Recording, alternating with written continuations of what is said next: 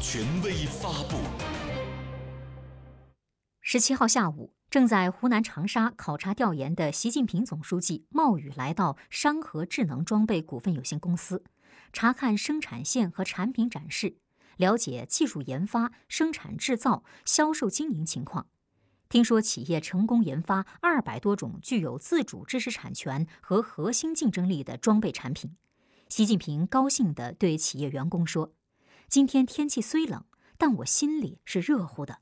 你们的创新精神给我留下深刻印象。